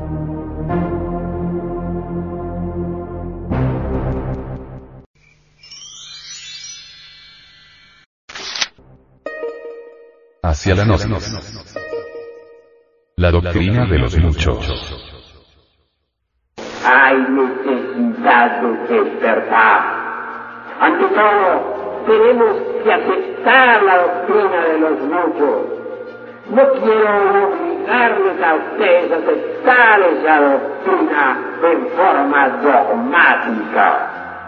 Únicamente quiero invitarlos a la aceptación mediante una reflexión analítica de fondo. Basta que estamos llenos de terribles contradicciones.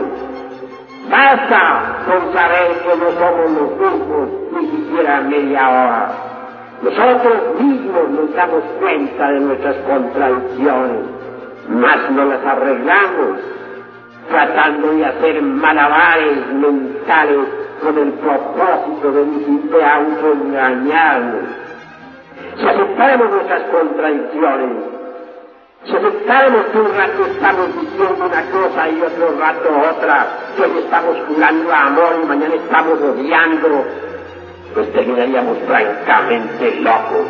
Por eso preferimos autoengañarnos y sacar frases tan lúcidas como esas de que, bueno, bueno, bueno, porque ya reflexioné, bueno, porque ya pensé que mejor así no, es mejor que haga de otro modo, etcétera. Así nos autoengañamos. Sí, es que yo soy muy reflexivo. Sí, es que analizando las cosas me resulta mejor de esta manera y no de aquella como en principio había pensado. Qué manera tan tonta de autoengañarnos, ¿verdad? ¿Dónde está nuestra individualidad? Hoy damos una palabra y mañana damos otra, hoy decimos una cosa y mañana otra. ¿Cuál es verdaderamente la continuidad de propósitos que tenemos? Dentro de nosotros vive mucha gente, muchos fantasmas de nosotros mismos, muchos yoes. Cada uno esos tales yoes es una persona completa por sí misma. Es decir, centro del cuerpo humano habitan muchas personas. Habita el yo, yo, el yo amo, el yo envidio, el yo tengo celos, el yo tengo lujuria, etcétera, etcétera, etcétera. Hay también yoes, dijéramos, precipitadores, que son capaces de producir ruidos, sonidos, levantar mesas, hacer eh, malabares de toda especie. Eso lo saben bien los especialistas en magia práctica, en psiquismo de tipo experimental.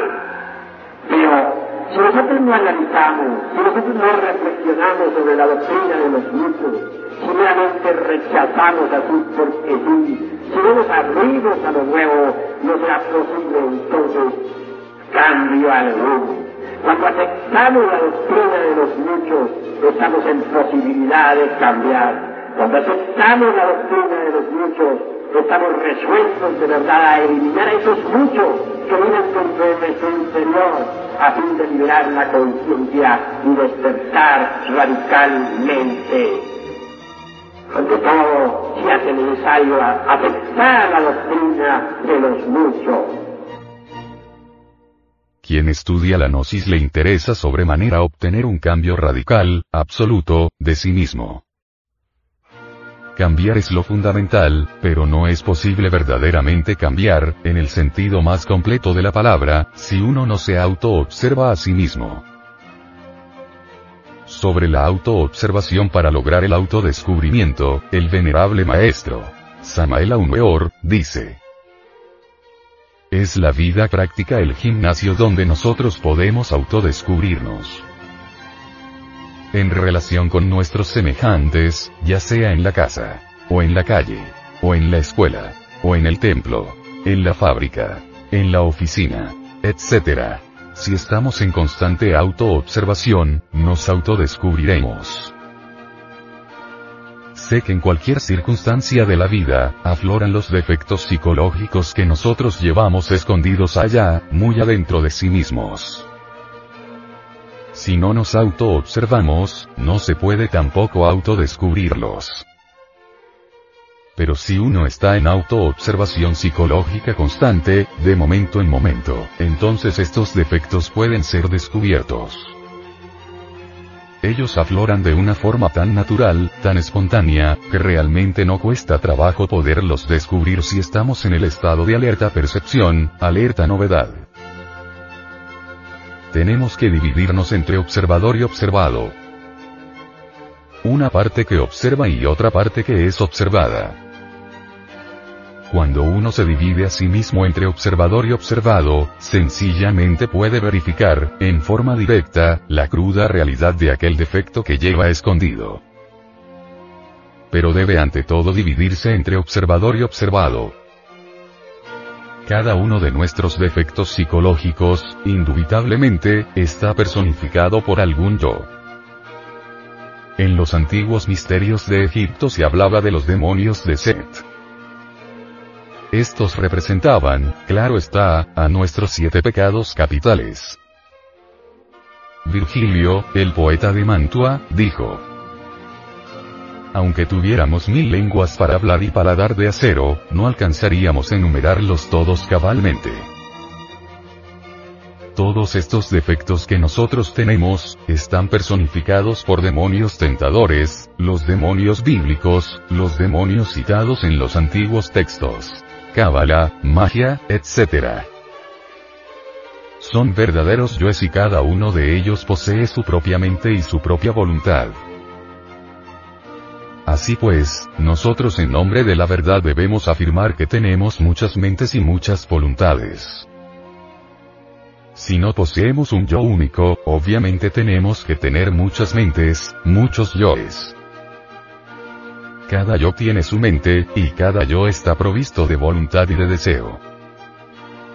Cada yo es como una persona dentro de nosotros, y si tenemos muchos yoes, son muchas las personas que viven dentro de nosotros.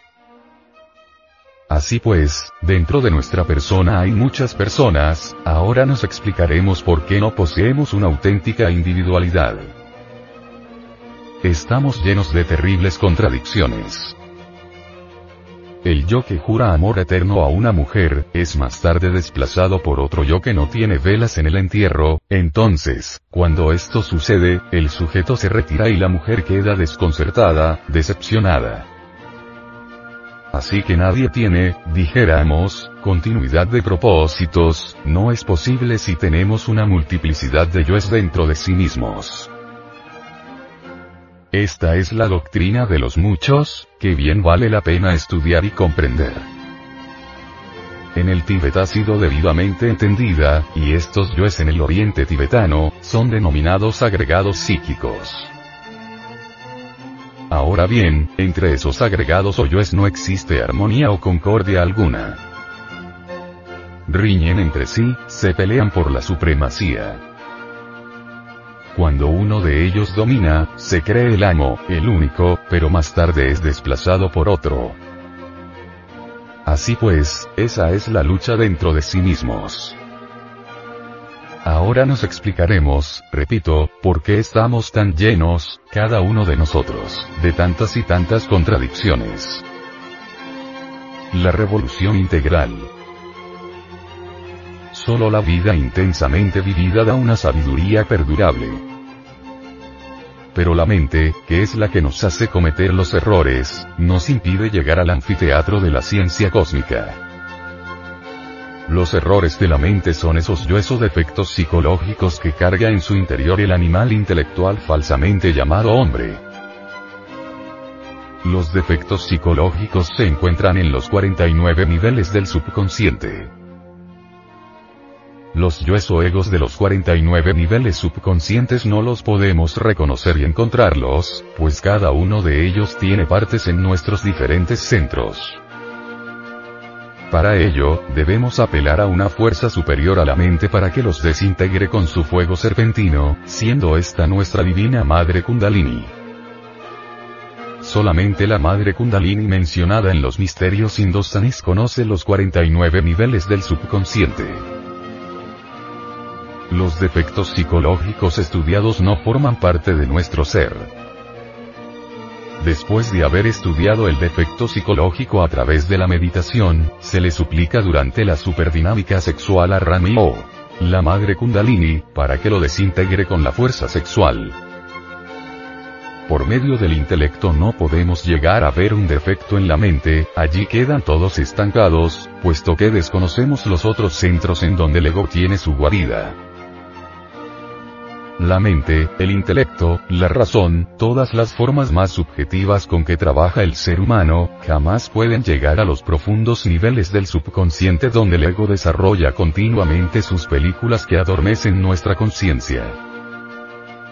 Solamente la kundalini, con su fuego sagrado sexual, puede llegar a esos 49 niveles para desintegrar definitivamente eso que nos causa dolor, que nos tiene en miseria, que lastimosamente aman las personas, eso que la psicología materialista ha querido endiosar, eso que se llama ego y que la revolución de la dialéctica quiere destruir para siempre para lograr la revolución integral. Samael en el estado de alerta percepción, alerta novedad, verá que en medio de las circunstancias diversas de la vida, los defectos que llevamos escondidos afloran espontáneamente. Y entonces los vemos. Defecto descubierto debe ser enjuiciado analíticamente y una vez enjuiciado, debemos entonces desintegrarlo, reducirlo a polvareda cósmica. Incuestionablemente, la mente no puede alterar fundamentalmente ningún defecto. La mente puede rotularlo con distintos nombres, pasarlo de un departamento a otro, mas jamás alterarlo radicalmente. Necesitamos de un poder que sea superior a la mente. Afortunadamente, este poder existe en el fondo de cada uno de nosotros. Quiero referirme en forma enfática al poder de Kundalini. Palabra extraña para muchos que jamás han leído nada sobre esoterismo o yoga o algo por el estilo. En todo caso, Kundalini entre los indostanes es el fuego sagrado. Dentro de cada uno de nosotros hay un fuego sagrado que puede entrar en actividad. Tal fuego en los tiempos antiguos fue representado por Isis, María, Adonía, Insoberta, Rea, Cibeles, Tonantzin, etc.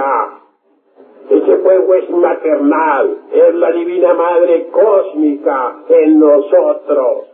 Es Dios Madre en el fondo más íntimo de nuestro corazón.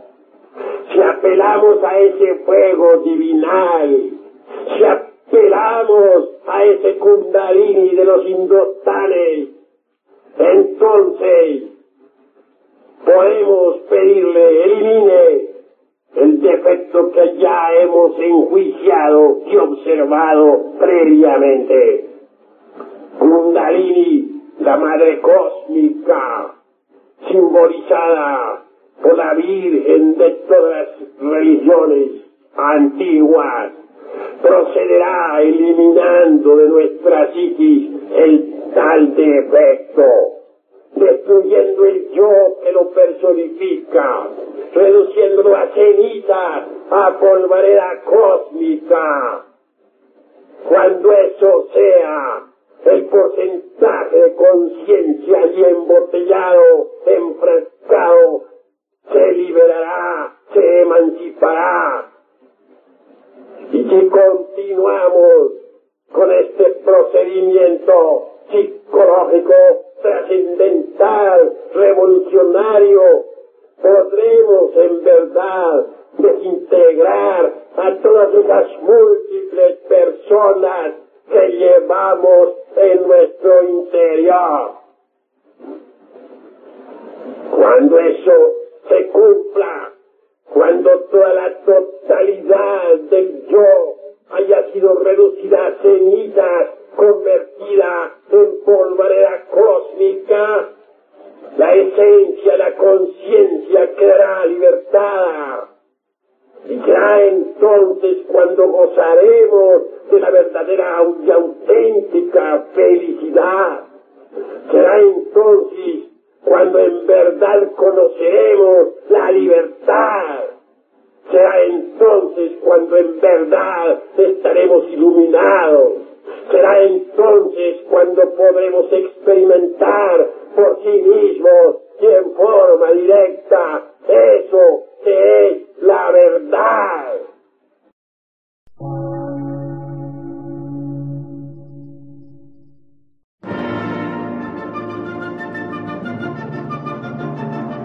Emisora, gnóstica, transmundial. Por una nueva civilización y una nueva cultura, sobre la faz de la Tierra.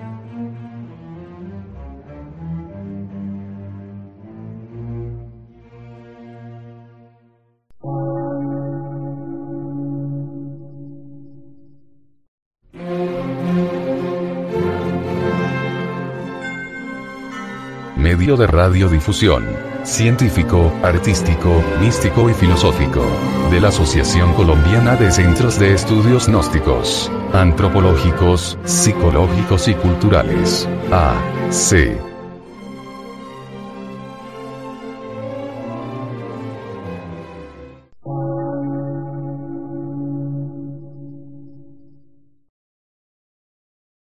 Lectura en movimiento. Difusión sin fronteras.